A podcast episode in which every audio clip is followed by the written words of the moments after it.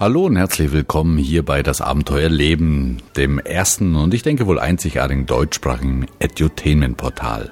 Mein Name ist Hans-Jürgen Walter und ich freue mich ganz besonders, Ihnen heute wieder mal einen neuen Podcast vorstellen zu dürfen, nämlich Das Abenteuer Zeitmanagement. Zeitmanagement für kreative Chaoten von und mit Cordula Nussbaum.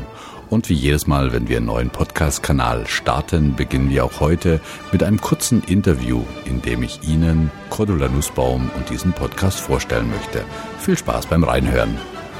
Alles klar, dann äh, hallo Cordula. Hallo Hans-Jürgen, Schön, wo sitzt du im Süden von München, glaube ich, gell?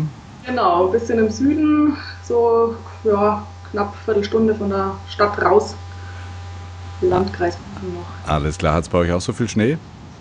Du, es schneit ohne Ende. Also heute früh, wir sind rausgekommen, riesen Schneechaos, kann man schon fast sagen. Da haben wir erstmal eine Stunde lang Schnee geräumt, dass wir überhaupt aus der Garage rauskommen. Wahnsinn. Also jetzt geht es den ganzen Tag. Also ich freue mich jetzt schon wieder aufs Heimkommen, muss ich wahrscheinlich auch erstmal wieder die Einfahrt freiräumen.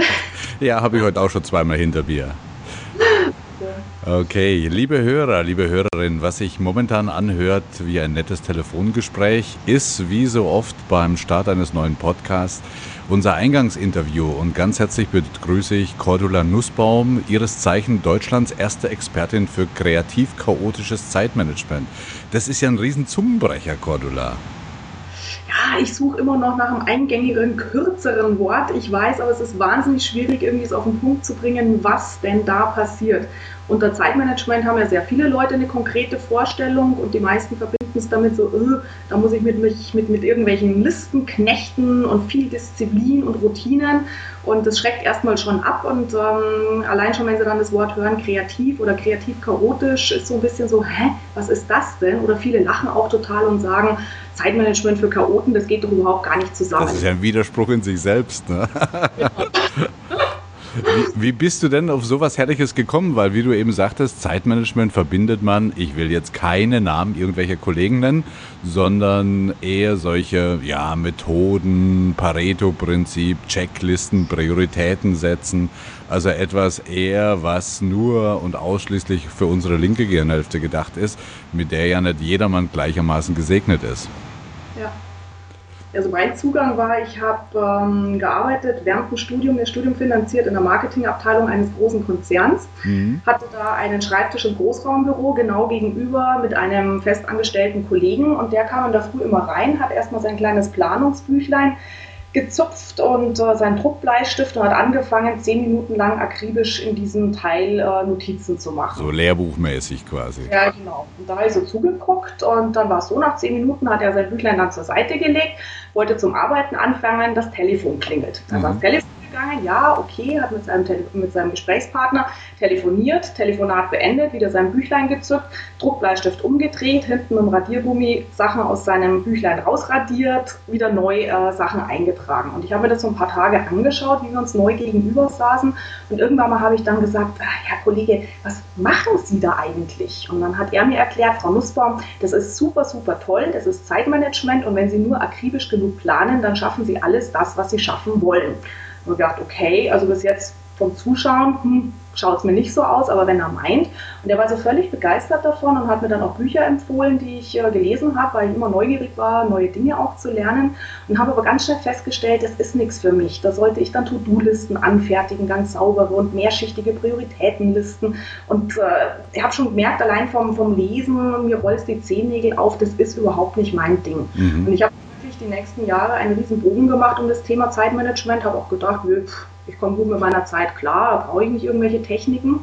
Und erst als ich angefangen habe, Seminare zu halten für Freiberufler und Kleinunternehmer zum Thema Marketing und bei den Seminaren ganz viele Leute gesagt haben, ja, ich weiß, Marketing ist wichtig, aber ich habe ja keine Zeit, war für mich wieder der Punkt, mich mit diesem Thema Zeitmanagement auseinanderzusetzen. Okay. Mhm, mh. Dann ist natürlich das, was ich gelesen habe, das kann ich den Leuten auch nicht mitgeben. Und das war dann der Punkt, wo ich mich wirklich reingestürzt habe in die Thematik und festgestellt habe, äh, manche von uns ticken einfach wesentlich flexibler, kreativer, spontaner und die brauchen einfach andere Methoden.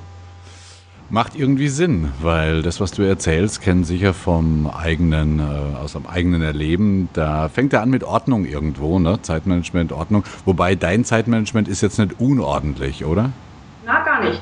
Der, der, Knackpunkt dran ist nur, äh, dass wir praktisch schauen, mit sehr kreativen, bunten, abwechslungsreichen Methoden diesen Punkt an Ordnung zum Beispiel zu schaffen, den ich brauche, um gut arbeiten zu können. Ist auch beispielsweise so, man denkt oft, die kreativen Chaoten sind super unordentlich.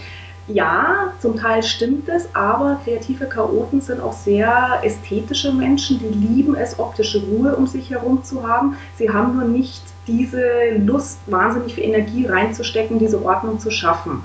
In dem Moment aber, wo ich einfach mit bunten, einfallsreichen Tools komme und den Leuten auch so bildhaft abwechslungsreiche Ideen vorstelle, da passiert es bei den meisten, dass sie sagen, wow, genial, super. Also einfach eine, eine andere Art von Ordnung. Genau. Also ich habe mal ein konkretes Beispiel. Ähm, wir reden dann oft in den Seminaren auch drüber, Thema Suchen. Und ähm, ich erzähle dann eine Geschichte von einer Seminarteilnehmerin, die permanent ihren Autoschlüssel gesucht hat.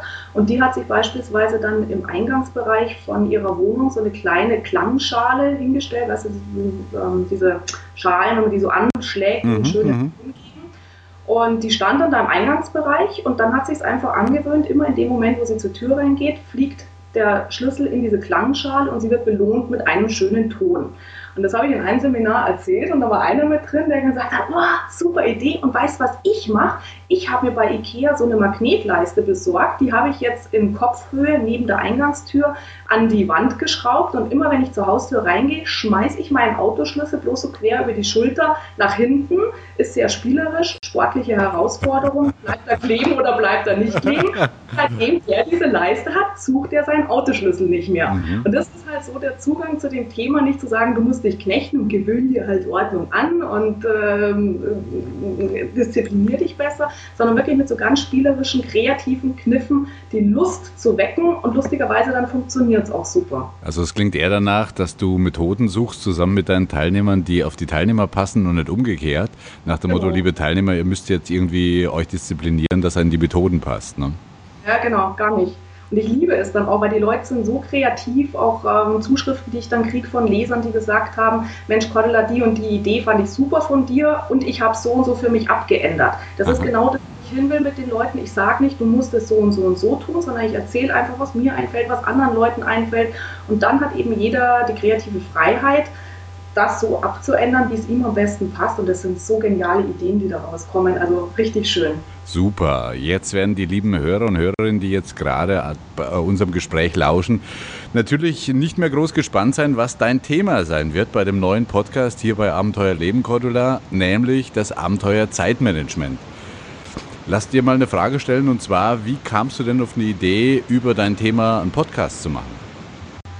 Also mich fasziniert das Medium und Radio, sage ich jetzt mal im weitesten Sinne, sehr. Ich äh, komme ja aus der journalistischen Ecke und ähm, bin eigentlich eher von der schreibenden Zunft, liebe es aber wirklich mit den Leuten direkt auch zu kommunizieren, weil du einfach auch über Sprache, auch in Interviews ganz anders ähm, mit den Leuten reden kannst, auch ganz, ganz andere Informationen rüberbringen kannst. Und deswegen fand ich das unglaublich spannend, jetzt wo es eben die Möglichkeit gibt, ähm, sage ich mal, mit äh, gesunden technischen Aufwand tatsächlich so seine kleine eigene Podcast-Serie zu machen, finde ich genial. Mm, schön, okay. Jetzt setze ich gleich noch eins drauf, Cordula. Und warum bei Abenteuer Leben?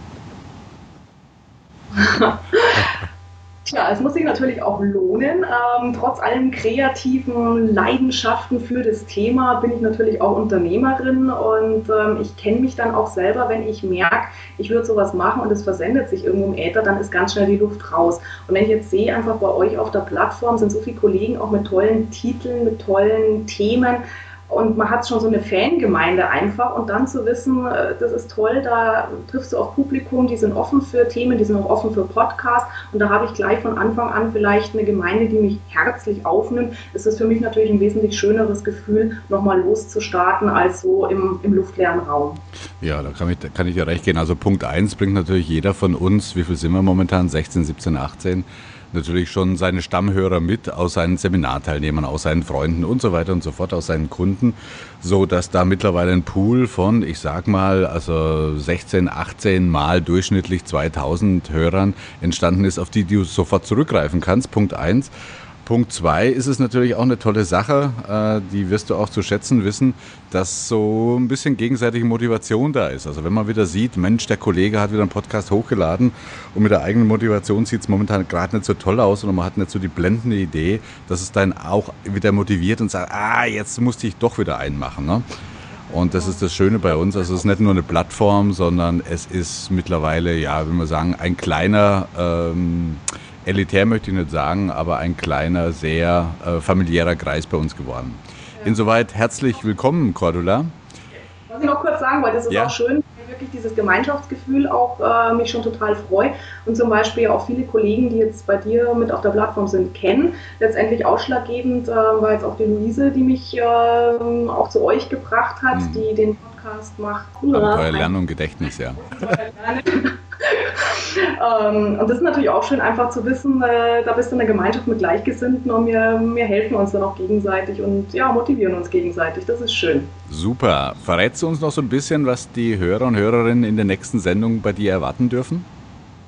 Ja, in der ersten Sendung werde ich auf alle Fälle mal erklären, was ist es überhaupt, ein kreativer Chaot, ähm, wie unterscheidet er sich, sie sich von anderen, wie kann ich auch für mich rausfinden, wie ticke ich überhaupt also praktisch mal so ein bisschen die Grundlagen. Manche Leute wissen es eh aus dem Handgelenk. Wenn sie so ein bisschen was lesen oder hören, dann wissen sie sofort, ah, ich bin der kreative Chaot oder ah, mein Mann oder meine Frau ist der kreative Chaot.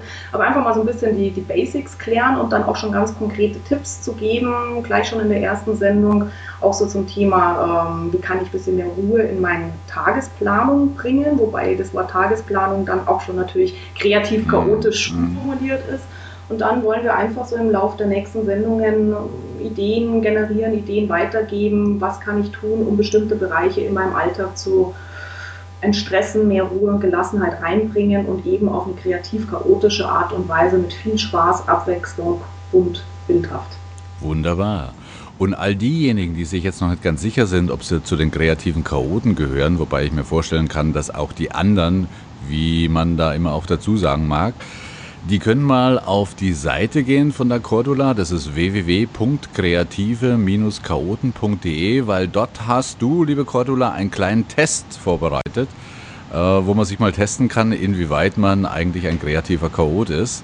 Und noch ein letzter Tipp, diejenigen, die sich jetzt sofort angesprochen fühlen und nicht nur hören wollen demnächst, sondern auch lesen wollen, den empfehle ich. Ich liege schon vor mir, Cordula das Buch von äh, Cordula Nussbaum und zwar Organisieren Sie noch oder leben Sie schon? Zeitmanagement für kreative Chaoten. Genau, also leichter zu merken gibt es ja fast nichts. Das hätte ja fast Luise erfinden können, diesen Titel.